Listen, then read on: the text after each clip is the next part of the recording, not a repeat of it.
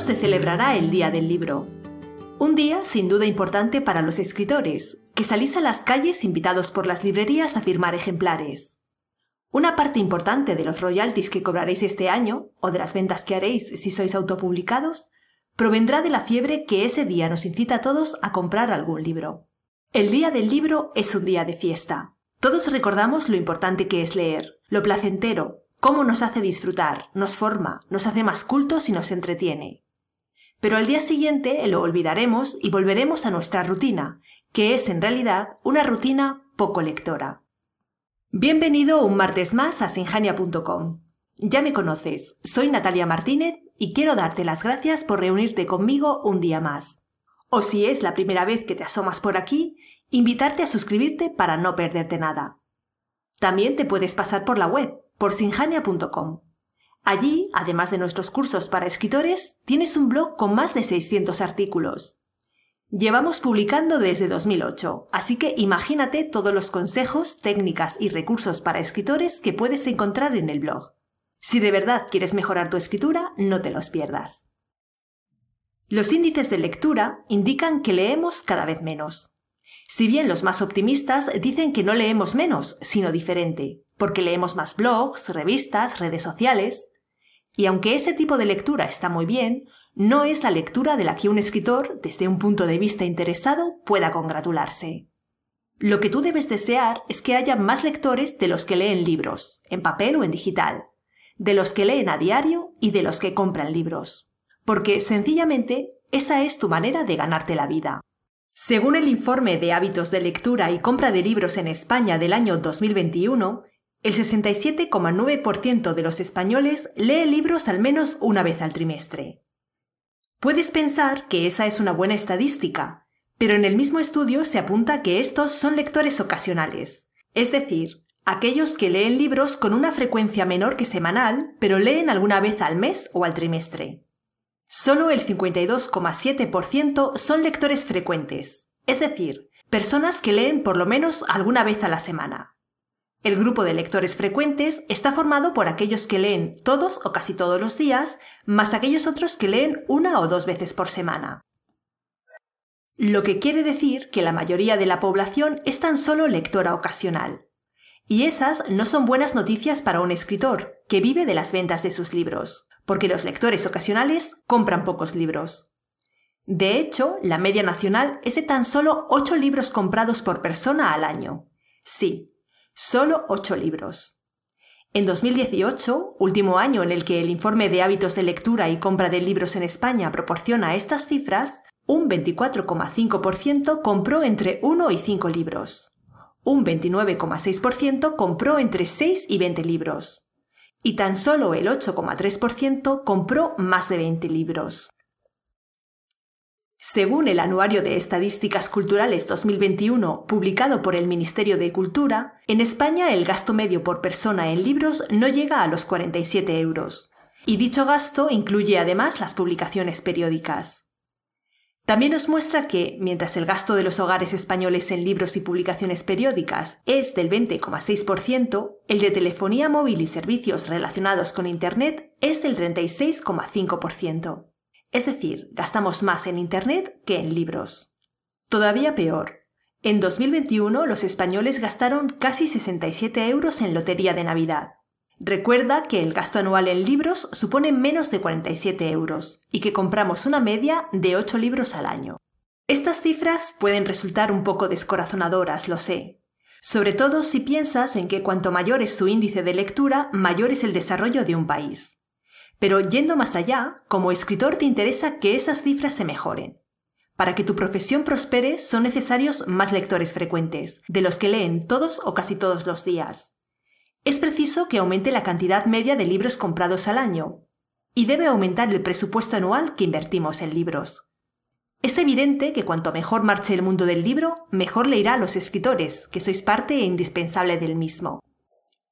Ahora bien, no podemos pedir a los demás que hagan aquello que nosotros no hacemos. Por eso piensa en ti mismo. ¿Cuántos libros leíste el pasado año? ¿Cuántos compraste? ¿Cuánto dinero gastaste en libros? ¿Cuántas horas pasas al día leyendo? ¿Con qué frecuencia visitaste una biblioteca? Muchos autores nos confiesan que ellos no leen mucho. Es común que esgriman como justificación que si dedican tiempo a leer no les quedará tiempo para escribir. Stephen King apunta que si no tienes tiempo para leer, probablemente tampoco tendrás el tiempo ni las herramientas para escribir. Es impensable llegar a ser un buen escritor sin leer. En las obras de ficción literaria es donde vas a encontrar inspiración, técnicas, recursos, vocabulario, todo aquello que va a enriquecer y mejorar tu propia obra. Leer mucho es el mejor curso de escritura que puedes hacer. Si lees más, tal vez escribas menos, pero sin duda escribirás mejor.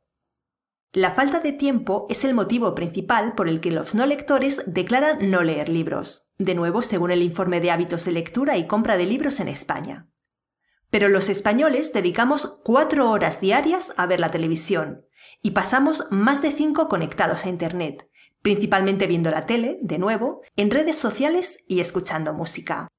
En general, cuando alguien aduce que no tiene tiempo para hacer algo, lo que significa es que ese algo no es tan importante para él como para hacerle un hueco en las rutinas de su día a día. Lo que estás diciendo cuando dices que no tienes tiempo para leer es que en el fondo la lectura no es importante para ti. Aunque evidentemente esperas que sí lo sea para otros, porque de otro modo, ¿quién leerá los libros que escribes? Que un escritor confiese no tener tiempo para leer es una de las mayores paradojas que se pueden dar. Por eso, lo primero que tienes que hacer es aumentar el número de libros que lees y compras, así como el número de horas diarias que dedicas a leer. No puedes esperar que los demás compren y lean tus libros si tú no estás haciendo lo propio con los de otros escritores. Es decir, como escritor tienes que predicar con el ejemplo. En Sinjania soñamos con un mundo en el que leer esté de moda. De moda de verdad que sea algo que haga todo el mundo y que si alguien dice que lee poco o no lee, resulte sumamente extraño. Recuerda que sigue habiendo en torno a un 40% de personas que no lee, y eso es casi la mitad de la población. Poner la lectura de moda o, si lo prefieres, trabajar por la promoción de la lectura, es algo en lo que escritores y editores debéis involucraros al 100%. La buena marcha de vuestras carreras profesionales va en ello. Igual que existen lobbies como los del azúcar o el plástico que presionan al gobierno y hacen que la prensa cante las bondades de sus productos, es necesario un lobby que haga visibles los libros y la lectura, con la diferencia de que este sería un lobby bueno, porque su producto no perjudica la salud ni daña al medio ambiente. Antes bien, fomenta el desarrollo, la tolerancia, la cultura y mejora la comprensión del mundo que nos rodea. En resumen, ¿qué puedes hacer tú para promocionar la lectura? Lee más. Aumenta el número de títulos que lees al año. En Sinjania te proponemos leer 50 libros al año. Incrementa también la cantidad de dinero que inviertes en comprar libros. Fomenta la bibliodiversidad. Lee a diferentes autores, diferentes géneros, en diferentes soportes y publicados por diferentes editoriales. Compra en librerías. Las librerías son pequeños focos de cultura, la recomendación de un librero suele ser más efectiva que la de un algoritmo y los libreros siempre colaboran con los autores recomendando sus libros o cediendo sus espacios para presentaciones y charlas. Reseña libros. ¿Tienes un blog de escritor? Pues uno de los contenidos más interesantes que puedes incluir en él son las reseñas literarias. Si no sabes cómo plantearlas, el curso de crítica literaria te enseña a hacerlo. Una nueva edición del curso de crítica literaria comenzará en breve. Puedes unirte a la lista de espera sin compromiso y te daremos notificación preferente cuando se abra el plazo de inscripción. En el curso no solo aprenderás a hacer buenas reseñas, sino a leer de una manera más profunda y consciente, lo que también beneficiará tu escritura. Regala libros. En 2018, último año en el que se aportan estas cifras en el informe de hábitos de lectura de España, al 55% de los lectores le regalaron un libro, con una media de tres libros regalados y la mayoría, el 58%, leyó todos los libros que le regalaron. Así que si regalas más libros, se leerán más libros. Participa en actividades para el fomento de la lectura en tu comunidad. Participa en clubes de lectura, acude a presentaciones de libros y no te pierdas las charlas con autores que se organizan en bibliotecas, librerías y centros culturales. No solo estarás contribuyendo al fomento de la lectura, además aprenderás mucho sobre lo que quieren los lectores y sobre la manera de trabajar de otros autores. Propon tú actividades para el fomento de la lectura. No te limites a acudir a las que organizan otros, crea las tuyas propias. Es común que los escritores seáis muy activos en los periodos en los que estáis presentando vuestro nuevo libro, pero después desaparecéis de la esfera pública. Prueba a proponer lecturas de tus obras o de las de otros autores, o a fundar un club de lectura o una serie de encuentros con escritores en bibliotecas y librerías de tu entorno. En la mayoría de los casos estarán encantados de contar con tu colaboración. Ojo, no hagas esto como estrategia de marketing, hazlo porque amas los libros. Sin embargo, verás que contribuye a mejorar tu marca personal y las ventas de tus libros. Esto es porque la vida te devuelve lo que das.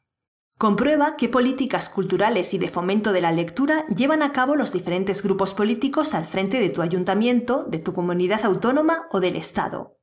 Implícate para asegurarte de que esas políticas se cumplen y muestra tu interés en que se mejoren. Ten presente que si el índice de lectura es malo, la venta de libros también lo es.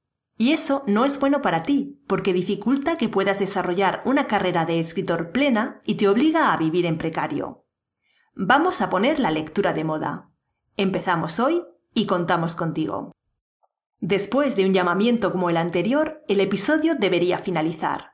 Pero no quiero irme sin emplazarte a que no te pierdas el de la próxima quincena, porque te hablaré sobre lo que significa escribir sobre la propia experiencia. Seguro que como escritor has escuchado o leído en más de una ocasión que lo mejor es que escribas sobre aquello que conoces. Bien, pues vamos a reflexionar sobre este consejo para sacar algunas conclusiones. Te va a interesar.